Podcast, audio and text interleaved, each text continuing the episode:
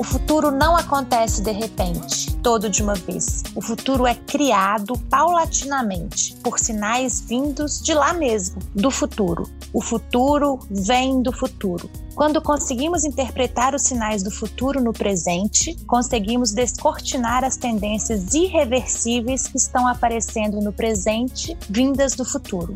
Vamos abrir o nosso episódio com essa citação do cientista e professor Silvio Meira. Eu sou Marina Lacerda e vou bater um papo com Luiz Camon, gerente geral de tecnologia, inovação e logística digital na VLI, e nosso especialista Paulo Matos, gerente de DHO do ISVOR e professor de Estratégia e Inovação do IBMEC. Seja bem-vinda, seja bem-vindo ao VLIcast, um podcast para conectar ouvidos e mentes.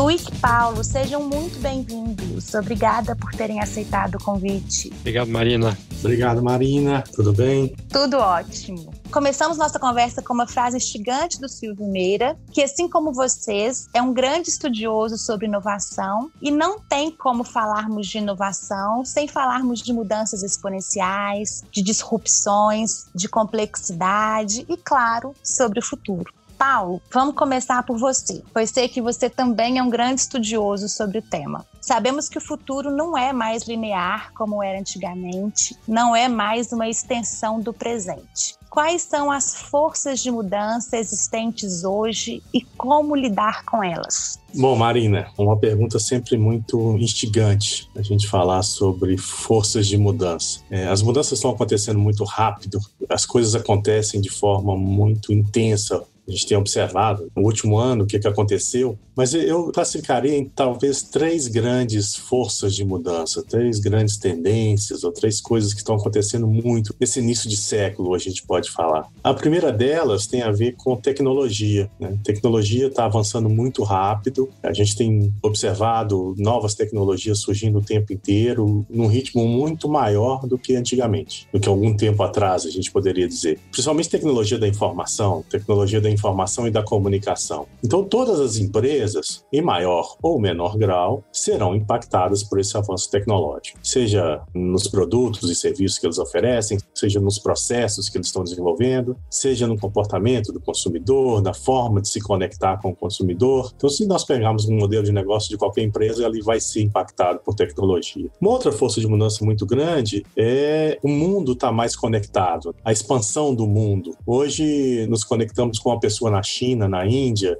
seja fisicamente, seja digitalmente. Ou seja, hoje, se você pegar um voo ou vários voos, em menos de 24 horas você está em qualquer lugar do planeta, muito rapidamente também do ponto de vista de conexão digital. Né? A gente pode comprar produtos na China, na Índia, no Japão, em qualquer lugar do mundo, e a gente se relaciona com as pessoas. E daqui a pouco a gente não vai precisar nem falar a língua deles, nem falar inglês, talvez. O tempo inteiro a gente está conectado, o mundo está mais próximo, mais conectado. E isso tudo, essas duas coisas, desaguam numa terceira tendência, que é o empoderamento do consumidor, o empoderamento dos clientes. Os clientes estão mais ligados no que está acontecendo. Então, se eu tenho que comprar um produto, eu posso comprar em qualquer lugar do mundo. Isso força os fornecedores, as empresas a repensarem e a pensarem em, em experiência do consumidor, experiência do cliente, todos esses movimentos. Por quê? Porque o, o consumidor está mais empoderado, ele tem mais poder de barganha. Então, se a gente pudesse separar essas três, talvez três grandes forças de mudança, três grandes tendências, eu separaria dessa forma. É lógico que tem muitas outras coisas. Sim. Mas para resumir, resumindo mesmo, seria esses três. Tá ótimo. Luiz, o Paulo trouxe aí pra gente um pouco sobre esses movimentos do ambiente que estão moldando esse futuro. No seu ponto de vista, que mundo é esse que a gente está vivendo e o que ainda está por vir? Eu acho que a gente está vendo o contexto global passando por rupturas estruturais sem precedentes. Eu não consigo te citar uma área que seja uma área de economia ou outra que não esteja passando por mudanças enormes. Vamos pegar o exemplo do Paulo, tecnologia, né? Como a gente está falando de um podcast corporativo, como é que isso afeta o, o emprego? Tecnologia gera emprego, não tem dúvidas disso. Quando você faz o saldo líquido dos empregos que são digitalizados, robotizados, etc., e empregos novos que são criados, empregos técnicos, há muito mais empregos criados do que eliminados. O problema é que a tecnologia concentra a riqueza. Ela concentra a riqueza de duas formas. Primeiro, porque ela tende a afetar mais a base da pirâmide social. Né? As pessoas menos qualificadas acabam sendo impactadas por digitalização, robotização, automatização, etc. Mas ela também tem um poder concentrador quase geográfico, porque ela urbaniza. Talvez não depois do Covid, isso tenha baixado um pouco, né, com essa virtualização do, do trabalho, mas o fato é que a tecnologia cria bolsões de excelência, como o Vale do Silício, como a Vila Olímpia em São Paulo, etc., onde esses novos profissionais evoluem. E isso tem um impacto sobre o, o mundo do trabalho.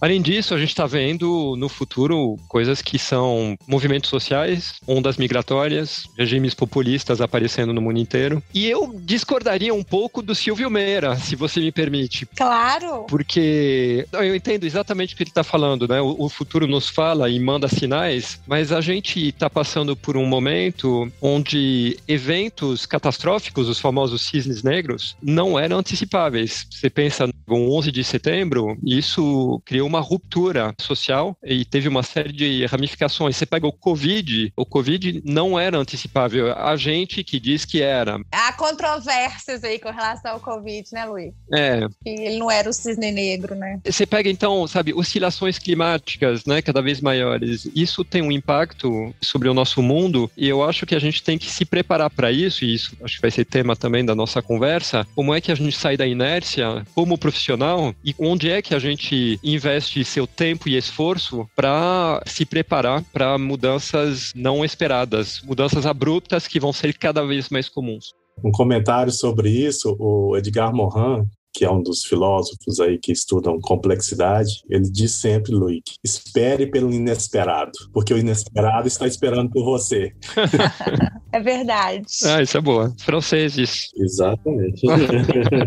Paulo, considerando esse cenário cada vez mais complexo e todas as incertezas decorrentes disso, mais que nunca se faz necessário estarmos atentos, conscientes, com novos olhares, novas perspectivas, questionamentos. Faz sentido, Paulo? Como é que a gente tem que se portar diante disso? É, faz todo sentido. A gente precisa estar mais conectado, né? Não sei se é a melhor palavra, mas conectado, consciente, olhando para o futuro, tentando entender que essas grandes descontinuidades, como o falou, elas acontecem pelo choque de várias coisas. Elas não acontecem sozinhas hoje em dia. Então, normalmente, se a gente olhar para o Covid, ele é o resultado de uma série de movimentos que estão acontecendo ou que aconteceram no passado. E quando a gente olha para esses cisnes negros, quando a gente olha retrospectivamente, a gente consegue entender. O difícil é olhar para frente e conseguir entender o que pode acontecer no futuro. Essa questão de consciência, esse olhar de futuro, pensamento de futuro,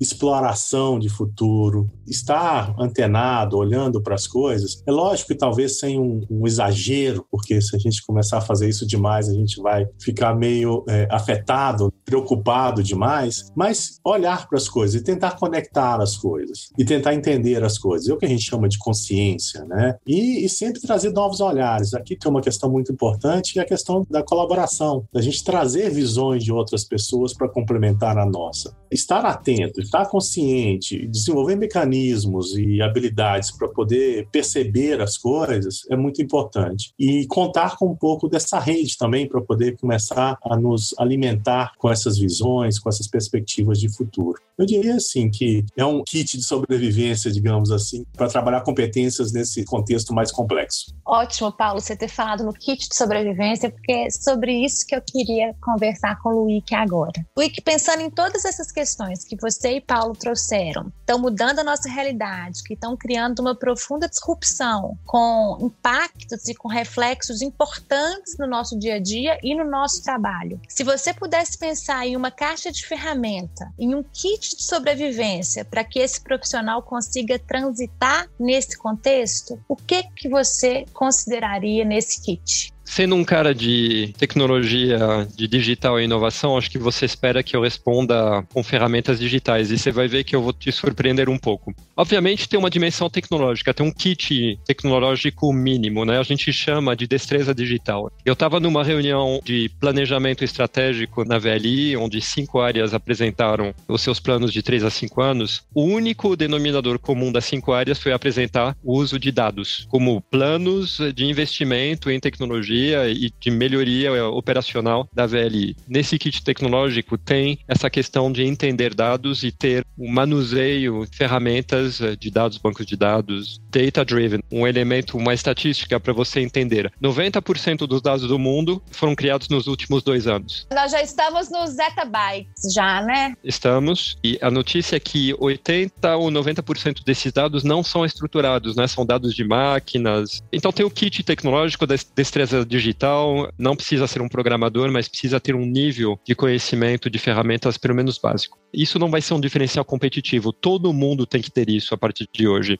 O diferencial competitivo ele está em duas dimensões. No que eu chamo o kit comportamental, vai, porque a gente vê que a máquina, o algoritmo, vai cada vez mais competir com o ser humano e especialmente para tarefas mais simples. Rotineiras, né? É, e aí a gente precisa montar uma estratégia de diferenciação competitiva frente às máquinas. E o que, que as máquinas não conseguem desenvolver? Empatia, negociação, conexão, intuição, né? Isso aí. É, a intuição vai ser no meu terceiro ponto, mas é mais coordenação, articulação, resolver problemas complexos com criatividade, essa tolerância à ambiguidade. Então, essas características humanas precisam ser desenvolvidas. E isso precisa de investimento para desenvolver esses músculos. Uhum. E a terceira é o que eu chamo de flexibilidade cognitiva. Essa resiliência, essa inteligência emocional que te permite viver nesse mundo cada vez mais volátil. E também resistir, de alguma forma, não ser manipulado pelo algoritmo. Né? Se você leu um dos livros do Harari recentemente, ele fala que a gente está dando tanto dado para as máquinas sobre o que a gente gosta, não gosta, etc., que elas são capazes de nos manipular. Vide eleição americana do, do Trump uma forma de você conseguir né, não ser manipulado pelo algoritmo é você se conhecer. E aí, o Harari é um grande adepto de meditação. Ele faz retiros todo ano na Índia, ele medita todo dia. Tem essa flexibilidade cognitiva, requer esse conhecimento interno, essa mindfulness, e é um músculo que eu tenho certeza que precisa ser desenvolvido pelo profissional moderno. Legal, Luiz, você ter falado disso, porque a gente tem um episódio, inclusive, na temporada passada, que a gente fala muito sobre autoconhecimento. Então é bacana, para quem não ouviu, volta lá que a gente fala um pouquinho sobre diversas ferramentas e possibilidades que a gente pode usar para o autoconhecimento. Paulo, pensando nessas questões, nessas competências que o Luiz trouxe, como é que a gente se prepara enquanto profissionais protagonistas e responsáveis por nossas carreiras? Como é que a gente monta o nosso kit de sobrevivência? Qual que tem que ser o nosso caminho, o nosso processo? Eu diria que são muitas coisas que estão acontecendo quando o Luiz traz a questão da destreza digital. A destreza digital a gente tende a pensar muito em tecnologia, mas ela traz uma série de outros elementos, tecnologia, dados, mas também pensar em estratégia, pensar em inovação, pensar em centralidade no cliente, employee experience. São muitas coisas. O digital é muito mais do que tecnologia. Quando a gente fala de transformação digital, talvez tenha muito mais a ver com transformação do que com digital. E num momento de muita transformação, a competência mais importante que tem, a habilidade mais importante que a gente precisa desenvolver, inclusive enquanto protagonistas de carreira nossa mesmo, é a capacidade de aprender essa aprendizagem intencional, que é a forma da gente olhar para qualquer oportunidade que a gente tem de aprendizado, e o aprendizado ele não é mais só na sala de aula, ele é em qualquer momento que a gente tem na gravação de um podcast, como a gente está fazendo aqui agora, numa reunião, num projeto, numa interação com uma outra pessoa, com uma outra empresa. Eu diria o seguinte: se a gente não tiver essa capacidade, pode jogar o kit de sobrevivência fora, como se a gente fosse para algum lugar e não levasse alguma coisa para fazer fogo, para sobreviver sobreviver, né? Esse kit de sobrevivência é o que vai alimentar a nossa sobrevivência daqui para frente, é o que vai trazer diferencial competitivo para cada um de nós. Então, encontrar sua maneira de aprender, o seu modo de fazer a sua aprendizagem intencional, cada um tem que achar o seu. Tem muitas formas, mas tem muito desafio em relação a isso. A gente precisa aprender muita coisa, mas precisa aprender e rápido. A gente precisa de aprender a aprender, né, Paulo? A gente Exatamente. precisa de ter curiosidade intelectual, de saber que as coisas estão mudando de forma muito rápida e que a gente precisa de estar constantemente disposto a aprender, desaprender e reaprender, né? É, e de forma proativa, né? Não só reativa. Não é esperar as coisas acontecerem para eu poder aprender. Como é que eu posso me antecipar? Esse vai ser um, um fator importante daqui para frente. Ótimo. Luíque, vou mudar um pouquinho de assunto, mas eu queria te perguntar uma coisa com relação à carreira. E a gente sabe que durante décadas, 65 anos mais ou menos, era a idade típica que as pessoas se aposentavam, né? As pessoas encerravam as suas carreiras e abraçavam então uma vida de lazer. E a gente sabe que essa realidade mudou e um dos motivos é que a gente está vivendo mais do que nunca, né? Existem pesquisas demográficas que já apontam que metade das pessoas que hoje têm 60 anos viverá pelo menos até os 90 anos de idade. Como é que a gente faz? Como é que a gente constrói a nossa carreira pensando em possíveis transições que a gente vai ter que fazer considerando essa longevidade? Acho que né, parte da resposta o Paulo já deu. Né? Aprender constantemente, de forma regular, ao longo da vida. Não só porque garante sustentabilidade profissional, mas também porque a gente sabe que à medida que você envelhece, o fato de manter o cérebro ativo e exercitado atrasa processos degenerativos como Alzheimer, etc. Aprendizagem vai ser uma linha mestra, com certeza. Só que, provavelmente, alguém que vai viver, se foram 90 anos, mas a gente já está olhando as pessoas que nascem hoje, provavelmente vão viver 110 anos, talvez um pouquinho mais. Sim. Significa que elas provavelmente vão ter duas, três carreiras ao longo da sua existência. Elas vão ter que se reinventar, que não é simples, não é trivial. Eu não tenho resposta sobre isso, mas eu diria que passa por, primeiro, ampliar o teu campo de visão, entender e se conectar, de novo, voltando ao, aos elementos que o Paulo trouxe sobre conexão com tendências, ampliar teu campo de visão, teu repertório, manter uma curiosidade sobre sobre os mais diversos assuntos e entender o que te move, qual é a tua paixão e moldar, esculpir o teu futuro. Vou te dar um exemplo. Com 48 anos, eu descobri que eu sou um padeiro. Olha que legal! e, e, e, que eu tenho uma paixão que é fazer pão. Eu não sei se isso vai virar um dia uma, uma profissão, mas é alguma coisa que não tem nada a ver com o meu dia a dia profissional, mas que me move profundamente. Hoje é um hobby. Hoje é um hobby, mas tem muita gente me pedindo pão, assim, quer comprar meu pão. Então, é, essa reinvenção, essa curiosidade, essa sede de conhecer os mais diversos assuntos é provavelmente o que vai garantir essa sustentação da atividade profissional ao longo de décadas. Exatamente. Gente, o tempo voa quando a gente está fazendo esse podcast, né? A gente já está caminhando para o final do nosso episódio. Mas antes disso, eu gostaria que vocês deixassem algumas dicas para os nossos ouvintes. Tudo vai estar em linha com o que eu já falei, né? Invista em você mesmo e autoconhecimento. Acho que isso é o maior presente que você pode se dar e não se tornar um passageiro das suas emoções e da sua mente, conectando com o tema do Yuval Harari. O segundo elemento é encontre a sua paixão. E isso é mais fácil dizer do que fazer, né, ou realizar. Eu não tenho a receita de bolo, a varinha de condão para fazer isso, mas eu acho que isso passa por se expor a uma diversidade de experiências, conteúdos, pessoas, até você realmente conectar com alguma coisa. Então esses seriam os meus dois, minhas duas pistas aí. Muito legal, obrigada, Luiz. E você, Paulo? Ah, eu acho que, complementando naturalmente o que o Luiz disse, dê asas à sua curiosidade, deixa a sua curiosidade fluir, explorar novos campos, novas competências, novas habilidades. Então seja curioso, é uma coisa interessante. Depois experimente mais, tem a ver com o que o Luiz está dizendo sobre correr risco, né? Se exponha mais, né? Experimente. Vá lá, experimente fazer o pão, né, Luiz? Vai dar errado uma hora. Mas... e como? E como?